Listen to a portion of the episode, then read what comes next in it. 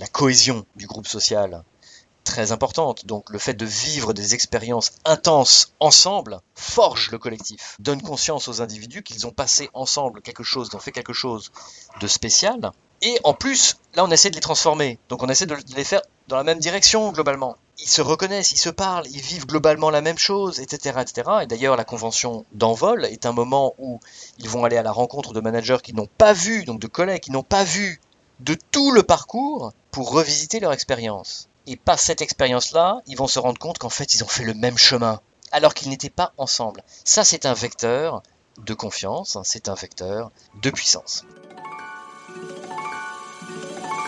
Les entreprises les plus performantes seraient-elles celles qui bâtissent la capacité d'apprendre plus vite que la concurrence? Je suis Cyril Ijard et avec la société Nous, nous avons décidé d'aller à la rencontre de celles et ceux qui font l'entreprise apprenante. Responsables de la formation, DRH, directrices et directeurs d'universités d'entreprise, experts de la tech ou de la pédagogie, nos invités viennent partager leurs expériences, leurs apprentissages et leur vision du monde de la formation professionnelle et du développement des compétences.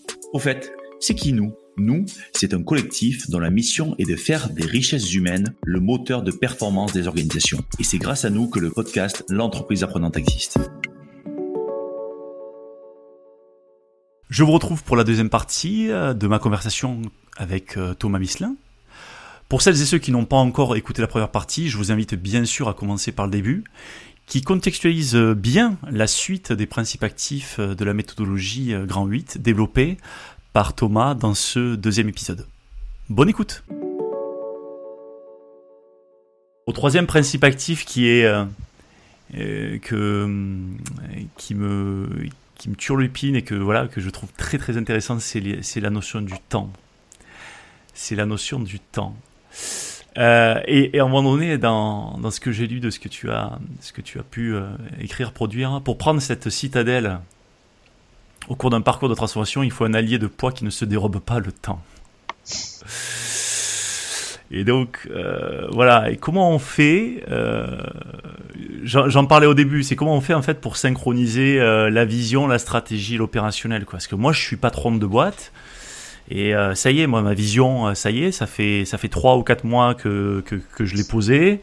J'ai commencé à, à, poser mes axes stratégiques. Euh, j'en ai parlé la semaine dernière. Donc vu, que j'en ai parlé dans ma tête, c'est fait quoi. Et pourquoi ça avance pas? Moi, il faut que ça aille vite. Tu vois, le temps. Comment on fait là? Bah, c'est fascinant, c'est-à-dire que ton, ta question, si tu veux, parce qu'effectivement, c'est vraiment la distinction entre on va dire la, la, partie euh, préfrontale ou du néocortex, hein, la partie du cerveau qui, qui, est devant, juste derrière le front, qui est le siège de la conscience et des fonctions exécutives, des, des décisions, euh, etc. Et puis euh, les autres parties qui représentent 96% hein, en fait de la masse du cerveau, qui nous est pour toujours inaccessible en réalité à un niveau de conscience. Donc c'est de l'hypoconscient. Hypoconscience. Donc euh, bah, ces 96%, ils fonctionnent pas tout à fait de la même façon que la puissance cognitive qui pense que les mots sont performatifs. C'est-à-dire, je dis quelque chose, donc ça est. Euh, non, mais et surtout dans le monde dans lequel on est avec nos, fameux smartphones, etc., euh, nous sommes entraînés à être frustrés permanent, en permanence du décalage entre je pense quelque chose et sa réalisation. Les anciens avaient compris qu'il y avait quand même un certain temps, donner le temps au temps, etc. Enfin, il y a énormément d'adages, si tu veux, de sagesse populaire. On, dit d'ailleurs sagesse avant de dire populaire. Bon. Euh, bah, en fait, on revient à hein, ce qu'on ce, qu'on s'est dit euh, tout à l'heure, c'est-à-dire que c'est quoi l'outil de travail? L'outil de travail, c'est le cerveau. Bon, bah, il faut regarder comment un, cerveau apprend. Comment un cerveau apprend En fait, c'est ça le, la question. Euh, si, mm. Donc, c'est pas un claquement de doigts et c'est pas euh, trois réunions PowerPoint, etc. Et changer des comportements, en particulier, c'est encore plus long. Parce qu'il y a tout un tas de, de, de barrières, de schémas mentaux préexistants, qu'il s'agit de pas exactement de challenger, mais de proposer des alternatives, donc de créer de nouveaux ponts, de nouvelles routes, hein, mais, des routes physiologiques. Là, c'est pas métaphorique. Quand on parle de, schémas mentaux, etc., il faut voir que physiologiquement, lorsqu'on apprend, on génère de nouvelles connexions neuronales. Hmm. Bon, je ne rentrerai pas plus dans les détails, mais c'est absolument fascinant. Mais, physiquement, euh, et la mémoire, c'est le renforcement de ces connexions neuronales. Donc un nouveau comportement, un nouveau comportement. Exemple, un manager qui est habitué à, à dire le droit, je dirais ça rapidement. On vient le voir, il y a un problème, ok, fais ça. ok, j'ai l'expertise, je l'ai vu 15 fois, fais ça, tu fais ça en réunion, on a des problèmes, on fait ça, on fait ça, on va faire ça, etc. Ok. On demande à ce manager, qui a 15 ans d'expérience là-dedans, qui globalement s'y sent bien, euh, du jour au lendemain, de dire, voilà, tu vas pratiquer l'écoute active, tu vas pratiquer la reformulation, et tu vas pratiquer les questions puissantes. Pourquoi? Parce que c'est ça qui va libérer la motivation intrinsèque et l'énergie et l'intelligence de tes collaborateurs. Parce que tu te plains qu'ils ne prennent pas d'initiative. Tu te plains qu'ils ne prennent pas d'initiative. Mais pourquoi ils ne prennent pas d'initiative etc. Donc un peu de coaching, etc. Sans jugement, le point est évidemment pas du tout là. Euh, simplement, il faut.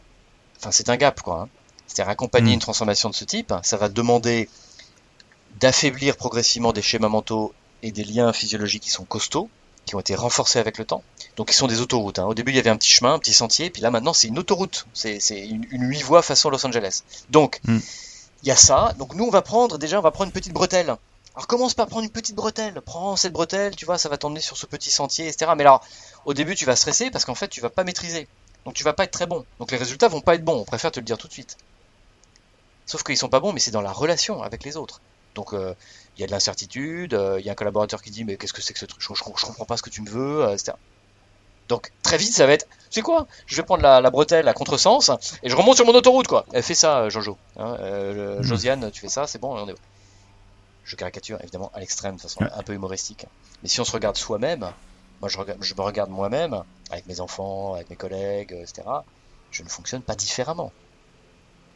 Simplement, la différence peut-être avec une méthode telle que le grand 8, c'est qu'on met, met, le doigt dessus. Et on dit, qu'est-ce que vous voulez? Qu'est-ce que mmh. vous voulez vraiment En fait, quelle est votre intention stratégique? Si votre intention stratégique, c'est de faire trois jours euh, de management, euh, etc., ok, c'est pas nous, c'est pas ça. Pour nous, c'est euh, de la découverte, de l'expérimentation safe, de l'expérimentation légère en live, du débriefing de l'expérimentation, de la remise en pratique, revisiter, revenir, repartir, de l'entraînement de sportifs de haut niveau. C'est ça, avec la respiration, avec la mindfulness, la, présence, prendre de la hauteur sur l'expérience, sortir du jugement, sortir des réflexes, hein, des, des, réflexes identitaires ou des réflexes de pratique, etc., etc. Donc il y a une dimension, on va dire, de, de respect de l'individu et de son rythme et du respect du, cerveau et de son rythme biologique dans le changement. Quand on dit, euh, tu sais, le learning, euh, c'est super sympa, ouais, t'es dans le monde du learning, c'est génial, euh, etc. Bah non, en fait, enfin, bah non, oui, bien sûr, c'est génial, mais je veux dire, le job, hein, c'est de mettre des gens dans des postures inconfortables, où ils ne savent pas bien ce qu'ils font, où les autres les regardent en se disant, mais qu'est-ce qu'ils font où les gens sont plus stressés. Parce que apprendre, c'est ça, c'est sortir de sa zone de confort. Tu sais, on dit, ouais, sors de ta zone de confort. bah, you first. Oui. voilà. Exactement. Donc, il faut donner du temps au temps. Ok. Non, et puis on en revient aussi à l'organisme vivant, à la nature, où euh, la nature a besoin de temps. Ah, la nature s'adapte, euh, mais euh, pour s'adapter, elle a besoin de temps. Donc, euh, ok, c'est très, c'est très clair, très clair comme ça. Et, euh, et je, vois, je, vois tout, je vois tout à fait effectivement euh, cette notion. Et puis, juste revenir sur le, le sujet, l'autre parallèle que tu fais avec l'entraînement qui me paraît très important et que, et que je trouve que l'on que l'on fait pas suffisamment en entreprise euh, dès qu'on fait la relation entre euh, entre le monde de, du sport et le monde d'entreprise, on parle beaucoup de management, tout ça. On parle peu de l'entraînement, alors que là, tu, tu, tu, mets un doigt dessus. Euh, être manager, c'est une mission, c'est une fonction, ça demande de, de jouer, de, jouer comme on, joue sur un, sur un terrain de sport, mais ça demande aussi de s'entraîner. Et je pense que ça c'est important. Et, quand on s'entraîne plus, on est moins bon, quoi. Hein. C'est un peu ce que tu disais, quand on s'adapte plus, on vieillit. Ben là, quand on s'entraîne plus, on se rouille. Donc, euh, je pense que cette notion d'entraînement, elle, elle, est quand même fondamentale et, peu, et peu usitée. Écoute, alors, c'est bon, encore une fois, tu, tu, tu parles d'or, hein, Cyril, mais forcément, j'ai envie de rester euh, sur, sur, ton, euh, sur ton podcast jusqu'au bout avant de me faire bouler. euh, donc, je vais, je vais te flatter. Non, mais blague à part, c'est absolument passionnant. Euh, on, on, parfois, on a, lors d'un tout premier projet il y a une dizaine d'années, où on a accompagné 500, 500 managers euh, sur toute la France, de, sur six niveaux hiérarchiques. Six niveaux hiérarchiques. On les a mis par, groupe de 10 avec les six niveaux hiérarchiques représentés dans la même salle. Déjà ça, c'était une révolution. Avant même que le programme y démarre, déjà, ils ont jamais vu ça. Donc je veux dire, en parlant de zone de confort, je peux dire que. Et donc il y avait des managers là-dedans, 55 ans, vieux briscards, tu vois. Non, mais j'ai 30 ans d'expérience de management. Et là, en rigolant, quoi, on va dire, c'est 30 ans d'expérience de management ou c'est 30 fois un an d'expérience de management C'est pas la même chose. Ouais. Et là, là c'est en rigolant et ça peut paraître un peu méchant par rapport. C'est pas ça, c'est pas ça l'idée. C'est de faire prendre conscience que très vite, on tombe dans des travers de répétition. Ce n'est assez, assez peu spontané de se lever le matin et de se dire je vais faire des choses différemment. Je vais être en Hmm. inconfort. Euh, je vais aller m'ouvrir à autre chose parce que certainement ce que je fais c'est pas terrible. Ça, ça- ça t'arrive souvent, Cyril? Enfin, moi, moi, ça m'arrive pas très souvent en fait, pour être franc, tu vois. Et donc, Clairement. non mais donc, donc le, le learning et le développement, etc., c'est une forme de confrontation déjà avec soi-même en fait. Hein, c'est une lutte individuelle, etc. Bon. Donc, euh, cette notion d'entraînement est, est essentielle. Elle est fondée en sciences. Alors, je citerai les travaux dans l'expertise de Anders Ericsson, qui a travaillé 35 ans. Alors, il nous a quittés euh, il y a, il y a 2-3 ans, mais bien, bien trop jeune, près de 70 ans. Euh, et il a travaillé sur le concept de deliberate practice. Donc deliberate practice, c'est euh, l'observation que des grands champions euh, ne travaillent pas seulement 10 000 heures pour atteindre un certain niveau, hein, c'est ce qu'on entend euh, généralement, c'est qu'ils ont travaillé 10 000 heures, mais surtout 10 000 heures observées avec quelqu'un qui leur donne feedback sur un geste extrêmement précis, avec un environnement social extrêmement soutenant et avec la perspective de s'améliorer. C'est ça le concept, the construct de deliberate practice. Bah, pour avoir ça, c'est vrai que c'est pas évident, quoi. Mais en tous les cas, ce que ça implique, c'est de la mise en pratique. Délibéré pour se développer, pour s'améliorer, pour améliorer son coup droit. Alors, je parle en métaphore, hein, c'est pas le coup droit dans, Ouais, dans- bien sûr, dans- bien sûr. dans le visage du collaborateur, hein, si tu veux. Bon, tu l'auras compris. Mais euh, voilà, c'est, c'est, euh, je, j'anime cette réunion et je choisis d'avoir des comportements stratégiques et non pas des comportements émotionnels. C'est-à-dire, euh, dans la réunion, il y a quelqu'un, un collaborateur qui m'agresse en disant Écoute, tu nous as pas défendu sur tel projet qu'on a eu avec la direction générale, et donc on nous a chouré le projet, et c'est une autre équipe qui l'a récupéré.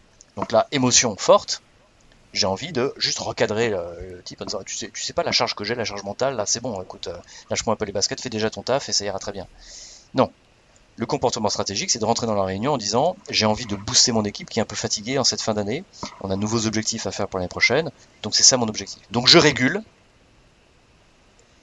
et je dis euh, écoute, on est, tous, fatigués, on a, tous été déçus par ce qui s'est passé, cet événement, et d'ailleurs, on est là pour en parler. Donc je vous propose qu'on s'en parle. Et là, on libère la parole, et il se passe des choses, et là, on a. Sauf que ça, ça demande de l'entraînement. Réguler ses émotions, euh, ça se fait pas euh, comme ça.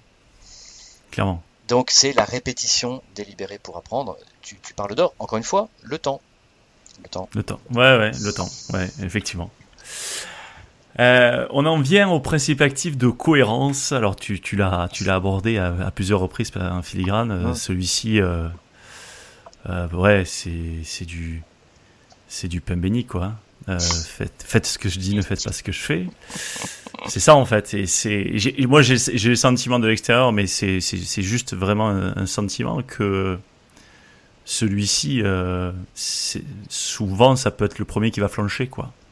Si tu veux, je, je, je vais citer mes sources parce que pour le coup, euh, ce, ce, ce concept-là et son importance en termes de leadership dans- en particulier euh, me vient d'Eric Albert, hein, qui est le, le patron du cabinet YouSide, historiquement euh, l'IFAS.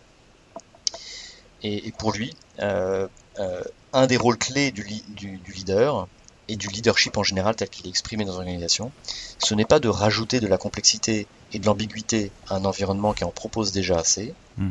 c'est de simplifier et de mettre en cohérence et de rassurer. Quand on dit donner du sens, c'est- avant de donner, donner du sens, moi, je pense que les gens ont créé l'environnement dans lequel ils vont pouvoir créer leur propre sens. hein. Merci beaucoup. Enfin, Mm. je suis acteur de ma vie quand même. Enfin, je vais donner du sens. J'ai pas besoin que tu me dises. Voilà. Par contre, c'est euh, il y a des priorités, il y a des axes, il y a une vision. Elle change pas tous les quatre matins.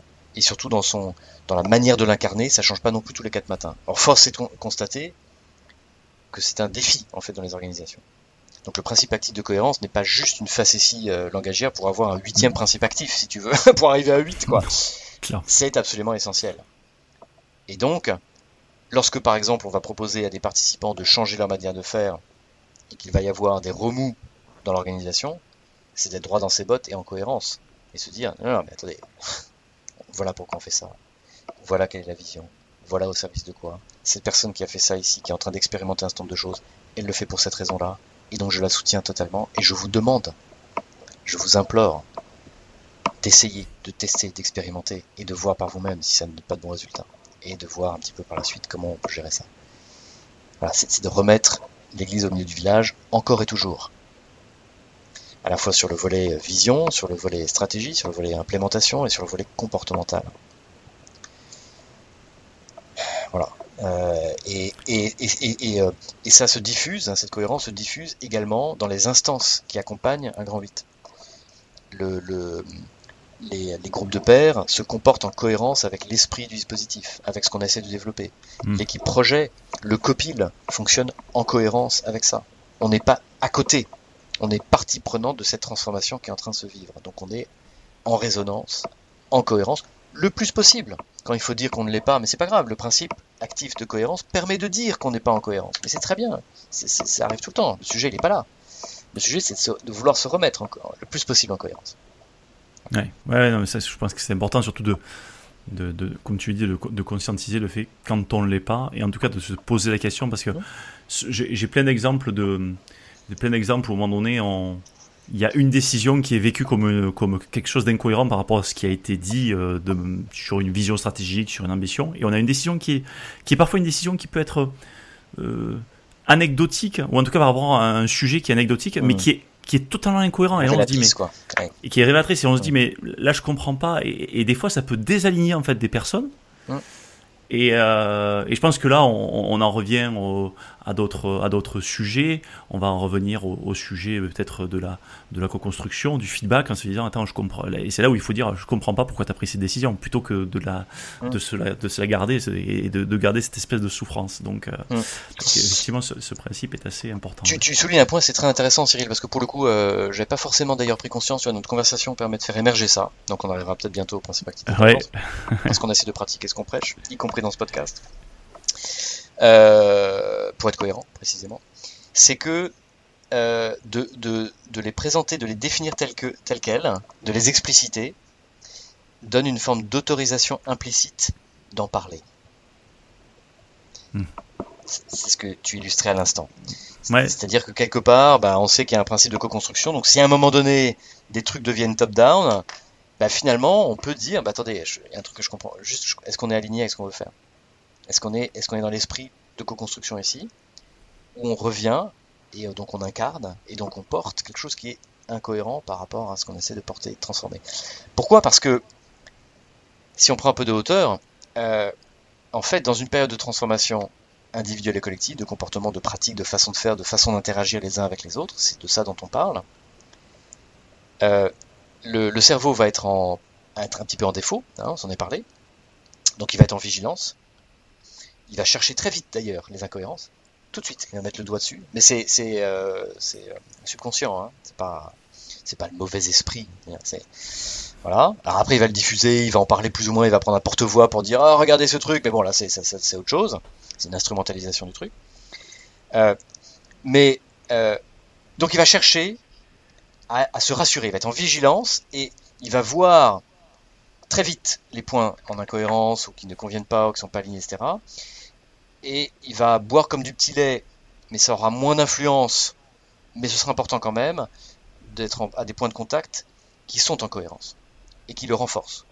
Hmm. C'est-à-dire une discussion entre des managers N plus 1 euh, qui parlent du développement du leadership et qui disent moi j'ai là l'autre jour j'ai vraiment pas eu beaucoup de, de trucs, l'autre qui lui donne du feedback, etc. Et le manager qui est en dessous, il entend cette conversation. Il est même pas dans cette conversation. Il entend cette conversation.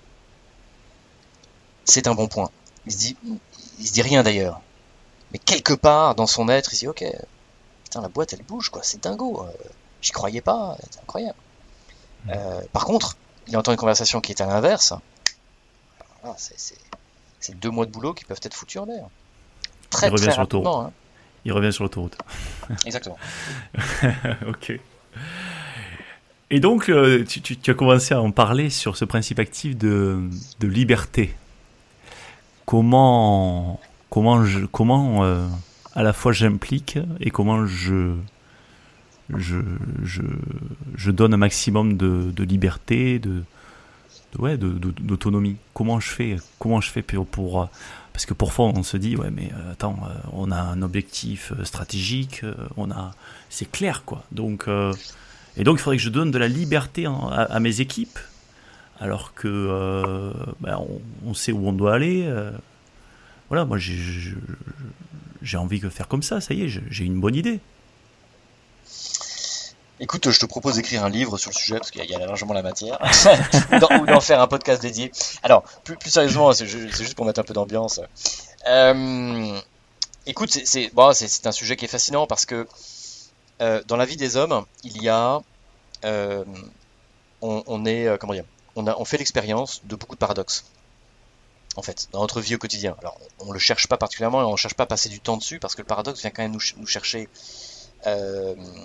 Sur, sur le sens, sur notre environnement, sur ce qu'on fait, sur la certitude qu'on a de maîtriser l'environnement, donc tous les paradoxes, euh, ça, vient déstabiliser. Et le cerveau ne cherche pas à être déstabilisé. Le cerveau cherche la stabilité. Pourquoi est-ce que le, l'évolution de l'environnement, par exemple, toutes les datas qui sont données, que toi tu partages par ailleurs, etc., etc. Je veux dire, on devrait tous se réveiller, euh, comme dit euh, Amine Malouf là cette semaine, on est somnambule, quoi. Euh, mais, mais oui, mais parce que, c'est, sans vouloir juger du tout, mais parce qu'il y a un fonctionnement qui est que on ne cherche pas à se mettre euh, quotidiennement en danger et en incertitude euh, et en survigilance, etc. Mais non, sous stress, quoi. Non, c'est l'inverse. Donc, les paradoxes, on, ne les admet pas toujours, mais on blesse ce qu'on aime.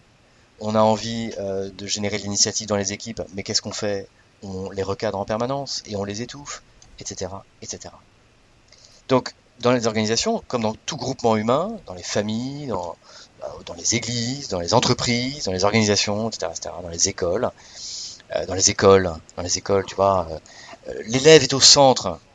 Mais le fait est qu'en réalité, on organise toute la structure autour des profs, etc. Et mes parents étaient profs, mon frère est prof, donc je, voilà, je, vois d'assez près quand même ce qui se passe.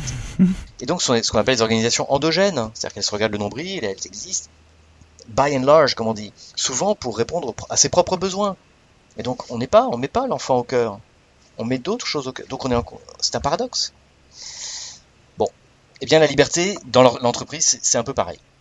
C'est de dire finalement que, euh, alors même que un contrat de travail, quand on est en, lien, on, se met volontairement dans un lien de subordination. Hein, c'est comme ça, mmh. c'est le texte légal. On est dans un lien de subordination qui est accepté en contrepartie d'un certain nombre de choses. Ok. Donc on restreint sa liberté volontairement pour être au service d'un projet, pendant un certain temps, contre rémunération, etc. Ok. Appartenance à un collectif, social. Euh, le principe actif de liberté, il dit, la chose suivante. Ok, on a le cadre juridique, on a le cadre légal, et on a le cadre du cerveau et le cadre comportemental. Et le cadre le plus puissant, c'est pas le cadre légal. Le cadre légal, si on force quelqu'un dans un projet de transformation, d'aventure immersive, pédagogique et transformative, par exemple, donc on ne respecte pas le principe actif de liberté, on va obtenir ce qu'on appelle en anglais lip service, c'est-à-dire oui oui je suis dedans, oui oui j'y crois, oui mais oui, mais c'est vachement bien, mais oui l'autonomie des collaborateurs, mais c'est génial, mais l'autonomie, mais moi j'y crois depuis des années, tu, sais c'est vachement important. Bon alors on fixe les objectifs là, euh, on fait bosser qui, etc. Donc c'est ça. si il n'y a pas la possibilité à un moment donné pour quelqu'un de dire non pour pouvoir ensuite potentiellement dire oui peut-être, on arrive au oui tout de suite qui est un, faux oui. C'est un peu le oui à la japonaise, entre guillemets, hein, c'est pas péjoratif, mais j'ai travaillé, au Japon, c'est hi, hi, hi. Oui, je, je, je, te comprends, je te comprends. Non, je suis pas du tout d'accord avec toi, mais ça je te le dis pas, mais je comprends ce que tu dis. Oui, oui, j'ai entendu, j'ai entendu. Bon, c'est du comportement. J'ai pas envie de renverser la table tout le temps en qualité de collaborateur. Je sais ce que ça veut dire d'ailleurs, by the way. Hein. C'est-à-dire si je renverse la table trop souvent, il y a un donné, euh, moi je me fais renverser aussi. Donc, assez vite d'ailleurs. Donc, euh, si on ne respecte pas ce, principe de liberté, on n'a pas le plein engagement, ou en tout cas on a moins de chances d'atteindre un engagement fort des collaborateurs dans un projet qui les implique tête, cœur, corps, comme tu le disais si bien. Mm. Donc, euh, et puis par ailleurs, il faut expérimenter. Souvent, les nouveaux modèles managériaux encouragent l'initiative, l'expérimentation, la prise du risque, sortir du cadre. Si on n'a pas la liberté euh, de bugger, si on n'a pas la liberté de marcher sur les doigts de pied de quelqu'un, si on n'a pas la liberté de... Qu'est-ce qui va se passer? Bah, Rien, hein, tout simplement.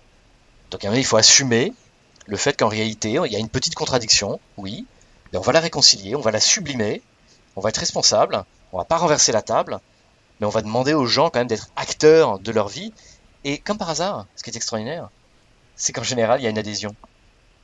Quand ils se rendent compte que c'est vrai, c'est-à-dire ils voient trois quatre de leurs collègues qui, pour une raison diverse et variée, ne vont pas participer au projet, soit parce qu'à un moment donné, ça, vient les chercher trop loin, ou ils n'ont pas la, disponibilité, ou ils vont être en arrêt euh, euh, maternité, ou ils vont être sur un autre projet. Et eh ben c'est ok. Il n'y a pas de sanction, il y, a une reconnaissance euh, d'une prise de décision managériale sérieuse, responsable, et on avance quoi. Voilà. et ça, ça libère précisément, et sans jeu de mots. Clairement, ok. Euh, J'en viens au, sixième euh, principe actif qui est celui de la, de la communauté. Euh, très intrigant, toujours été intrigant pour moi la communauté. Hmm. J'ai toujours eu du, ça m'a toujours intrigué. J'ai toujours eu du mal à, à la, à essayer de, tu sais, de l'attraper quoi. Euh, tu sais, la communauté, on en parle beaucoup. Hein. On a créé une communauté, il faut créer des communautés c'est voilà, c'est quoi ce principe actif de, communauté? Qu'est-ce que qu'est-ce qu'il en ressort derrière? Écoute, il y a plein de il y a plein de leviers. Encore une fois, on revient au fonctionnement du comportement humain, hein, mais un des leviers, c'est celui de la, de la masse critique, c'est-à-dire de se dire, euh, à un moment donné, euh, si l'organisation elle embarque toute sa communauté managériale, c'est qu'il y a une véritable intention. Hein. donc on mm. est on est sur ça n'arrivera d'ailleurs qu'une fois. On ne fait pas 15 grands 8.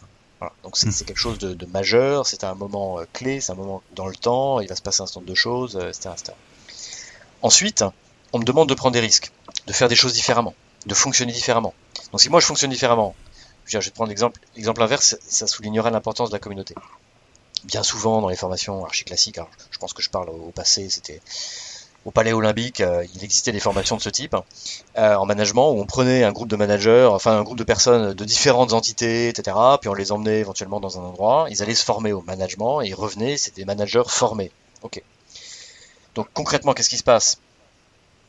Ils ont fait des choses, certainement sans aucun doute. Hein. On part du principe qu'il y a de la qualité d'intervention, il y a des inputs intéressants, ils ont vécu des choses intéressantes, expérientielles peut-être, ils ont débriefé, ils ont appris, etc. Super, ils ont pris connaissance, ils ont créé un collectif là-bas là-bas.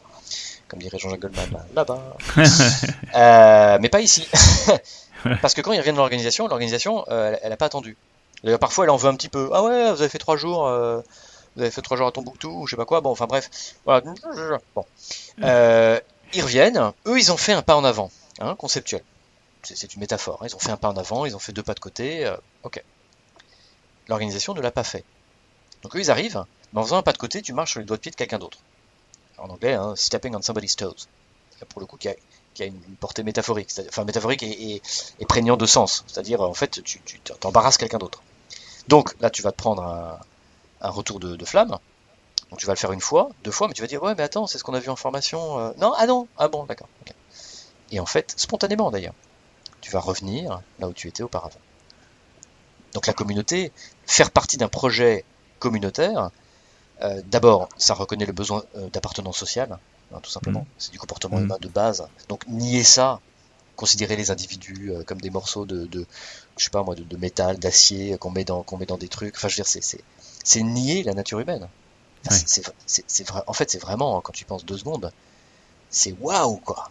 En termes d'idéologie, c'est fort quoi. Putain, ils ont réussi à faire un truc. penser les gens comme des comme des morceaux d'une machine. Putain, c'est bon, c'est costaud quoi faut, faut y aller. Bon, mais je pense qu'on est plus proche de la réalité quand on parle en fait d'animaux sociaux euh, qui ont des besoins très très forts, à la fois d'exister individuellement et nouveau paradoxe, by the way, d'exister individuellement et en même temps de faire partie d'un groupe. Hmm.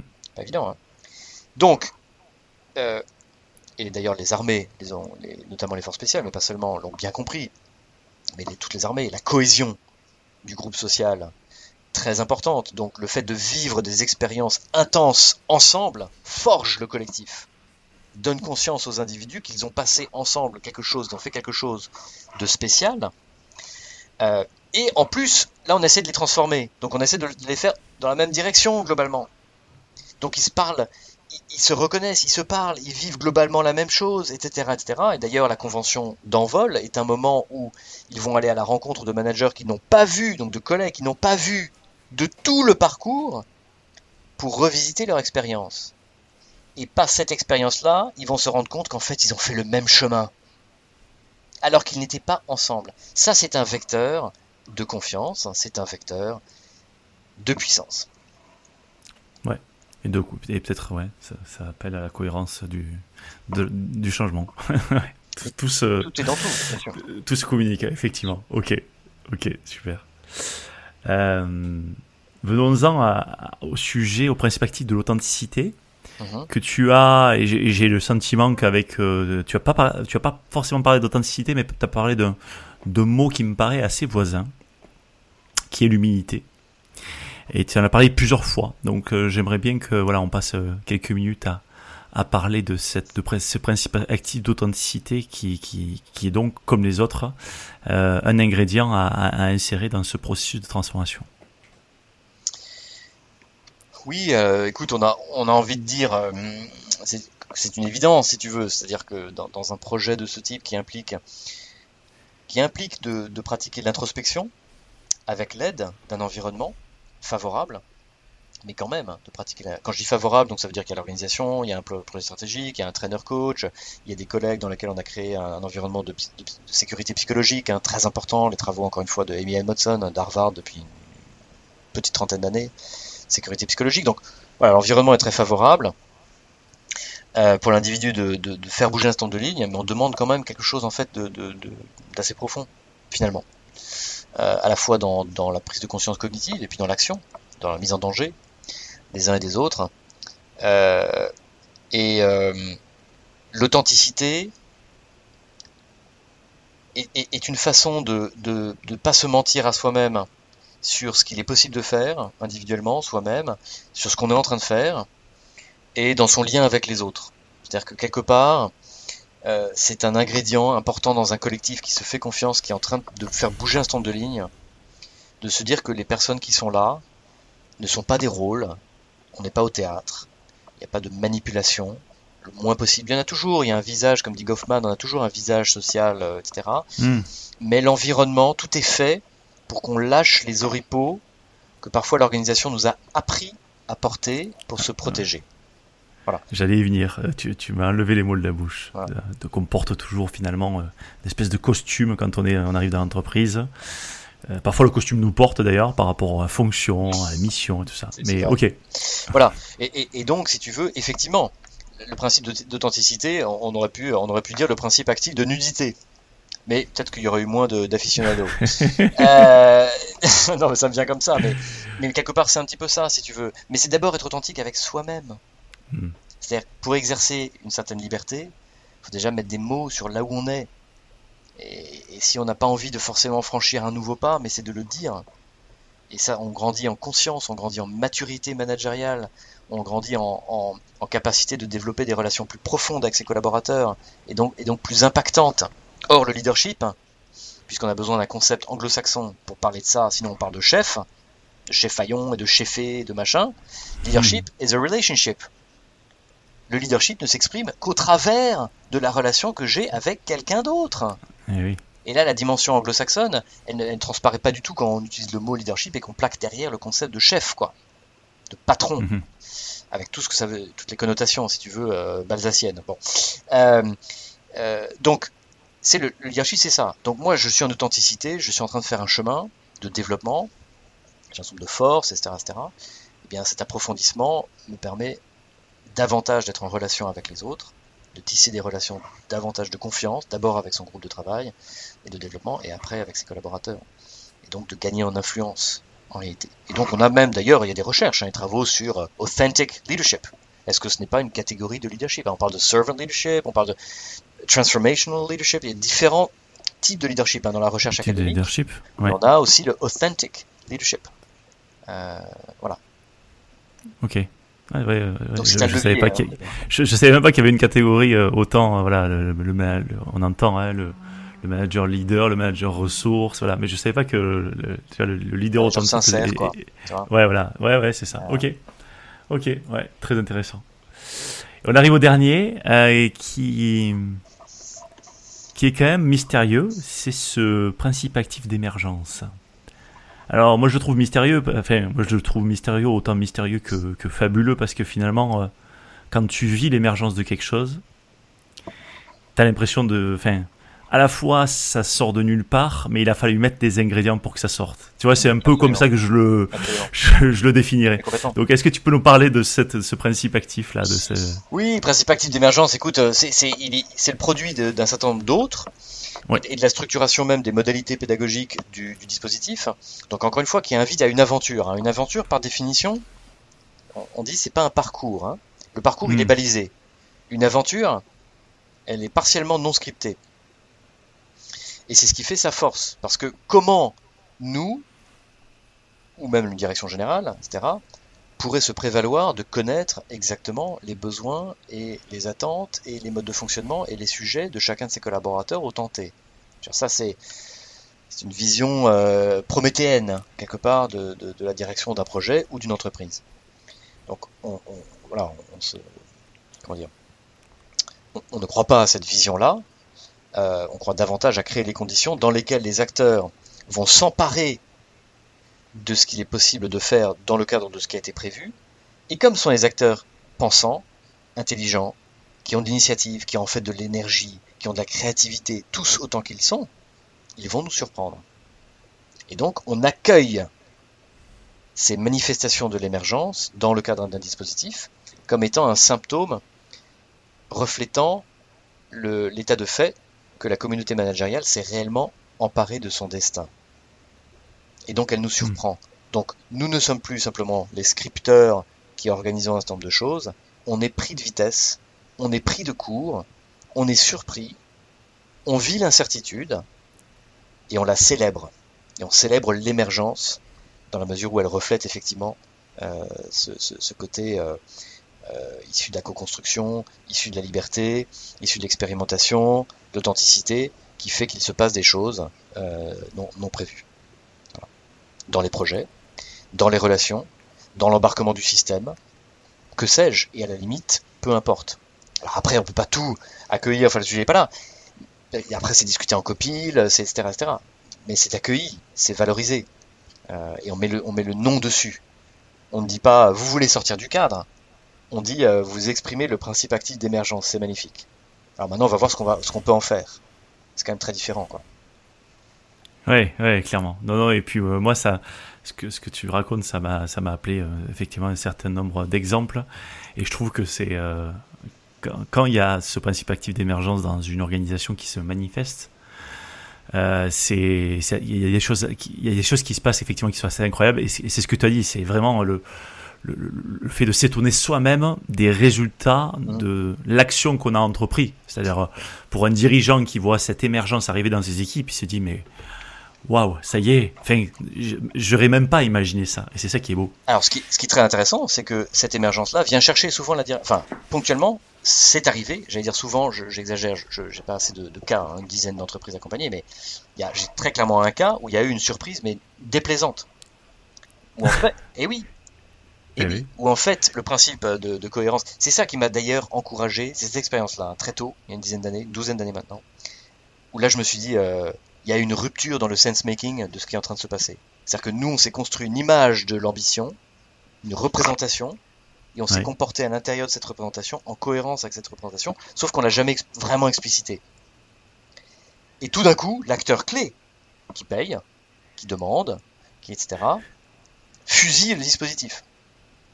C'est-à-dire, non pas en le disant, mais par son comportement à 180 hmm. degrés de l'exemplarité. Et là, là, on est, euh, là, il y a même un sujet éthique hein, qui, émerge, de se dire, Bien sûr. Euh, oula, euh, bon, mais au-delà de ça, de toute façon, c'était fait, hein, donc je veux dire, voilà, mais c'est peut-être la naïveté, tu vois, naïveté de pas se dire, tiens, mais ce que tu viens de dire est extrêmement intéressant, c'est-à-dire que, encore une fois, on est dans les principes actifs, c'est-à-dire on est en cohérence et on est en accueil de l'émergence, oui, non, peut-être, dans quelle mesure, et donc attester, et ça vient chercher. Ouais, mais tout le monde n'a pas envie d'être surpris, peut-être les dirigeants moins que les autres. Non, mais tu, tu vois ce que je veux dire. Et en fait, là, nous, on l'a interprété comme étant, en fait, euh, sa communauté de 500 managers, bah, elle était en train de prendre le pouvoir. C'est-à-dire, ils ont cru comme argent, ils ont pris comme argent comptant euh, l'autonomie, euh, la liberté d'action, l'initiative, etc., qui était par ailleurs poussée par la stratégie pour développer le business, des activités, de nouveaux business, etc., etc. Sauf que ça, c'est incarné par des gens qui en réunion te disent Ouais, mais ça, je, suis pas sûr que ce soit une bonne idée. Oh là Ah bah oui, ah bah oui, bah oui. Non mais c'est ça l'autonomie de pensée, c'est pas autre chose. Tu, tu comprends, tu peux pas avoir l'autonomie de pensée et euh, oui chef, c'est pas possible. Euh, Wi- William McKnight d'ailleurs, euh, l'ancien patron de 3M disait, voilà, quand on met des, enfin je, je, je le dirais en anglais, tu vois, mais if you put fences around people, you get sheep quoi. C'est-à-dire, si tu mets des, si tu mets des clôtures, etc. Et à l'intérieur des clôtures, t'as des, t'as des veaux, comme dirait De Gaulle. Ouais. voilà. Bah, tu peux pas avoir bah, du coup des artistes, de la création. Enfin, c'est c'est- c'est- c'est quand même contradictoire. Quoi. Ouais, clairement, clairement. Ok. Ouais, Donc, on, a testé, si tu veux, ce principe d'émergence, mais dans la douleur. Dans la douleur, il faut, il faut- tu vois, capillaire par rapport aux participants, euh, aux managers, aux leaders qui Il- s'étaient vraiment engagés, tu vois, sur des chemins. Ça montre aussi son potentiel et sa puissance. Oui, alors, Ah ben. tu peux toujours voir le, le verre effectivement à, à trois quarts Ah, plein, etc. Voilà, exactement. Mais après, c'est- voilà, des histoires humaines derrière, tu vois, des engagements, des déceptions euh, potentielles. Euh, voilà, mais c'est, c'est, mais parce qu'effectivement, on est dans, on est dans le vrai. On fait bouger Ouais. vraiment les lignes, quoi. ouais, clairement. D'ailleurs, je crois que ton chien adhère à cette idée, donc. euh, Euh, exactement. Euh, pour ceux qui, euh, pour ceux qui l'entendront, mon chien est assez, est assez ok. Il m'a, il m'a hoché la tête hein, sur le principe d'émergence. Thomas, merci beaucoup euh, pour, euh, ben, pour cet échange. Voilà, moi je, euh, j'ai- j'ai- je me suis passionné à, à, préparer euh, d'une part cet échange et, et encore plus bien sûr à, à le, à le vivre. Euh, donc voilà, je pense que nos auditeurs vont également le, le, avoir plein plein de, de voilà de- de- d'apprentissage et autres et puis dans le principe d'émergence puisque je vais finir je vais finir sur ça le principe d'émergence que j'ai eu sur ce cet échange mais euh, moi tu m'as fait penser euh, que ce grand 8, vous pourriez presque en faire une pièce de théâtre, parce que je pense que vous avez plein de cas, et, et, et je t'ai vu parfois euh, mimer des, des situations qui sont des situations d'entreprise, et je pense que ça pourrait, ça pourrait, ça pourrait mériter une pièce de théâtre en, en 8 actes, qui permettrait en fait de déconstruire un certain nombre de comportements, donc euh, je, je, je te laisse en discuter avec tes, avec tes, avec tes collègues professeurs. Écoute, En tout cas, merci beaucoup. Bah, merci. à toi Cyril et puis merci voilà vivement pour, pour l'invitation. Euh, C'est un plaisir évidemment d'explorer, de réexplorer ensemble, de revisiter. Et puis il y a quelques, quelques idées nouvelles ou façons de voir qui ont émergé également. Donc formidable, moi je, je le prends comme étant un rendez-vous apprenant également euh, modestement pour, pour moi. Et c'est- évidemment un plaisir de partager une passion et ces expérimentations qui ne demandent qu'à être euh, affûtées, challengées, déployées, etc. Donc il y a un bouquin qui a été écrit sur le sujet qui s'appelle Le Grand 8. Bon, passer de la formation à la transformation managériale. Euh, mais surtout, c'est quelque chose que voilà, chacun qui, qui agit en qualité de, de traîneur, de coach, euh, d'éducateur, euh, de, de, de, de chef de projet de transformation, de développement RH, etc., bah de, de, de s'inspirer, peut-être encore une fois de challenger, de faire émerger d'autres principes qui sont peut-être plus pertinents dans le contexte qui les intéresse, de continuer à réfléchir en partant, en partant, je vous en conjure, non pas d'idéologie sur ce que est ou devrait être l'homme, Ouais. mais sur sa nature profonde, dans le respect de sa nature. Ok. Merci pour ce mot de la fin et puis ben, je te dis à, à, à bientôt. À très vite, merci.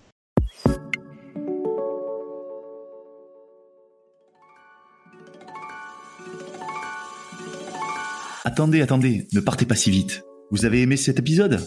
Dites-nous-le en laissant un commentaire, en le partageant auprès de vos collègues ou sur les réseaux sociaux et en laissant 5 étoiles sur Apple Podcast. Cela nous aide vraiment à faire connaître le podcast et nous motive à produire de nouveaux épisodes. L'entreprise apprenante vous a été présentée par nous. Nous est une entreprise dont la mission est de faire des richesses humaines le moteur de performance des organisations. Retrouvez-nous sur nous.co, n o o u s.co. À très bientôt sur l'entreprise apprenante.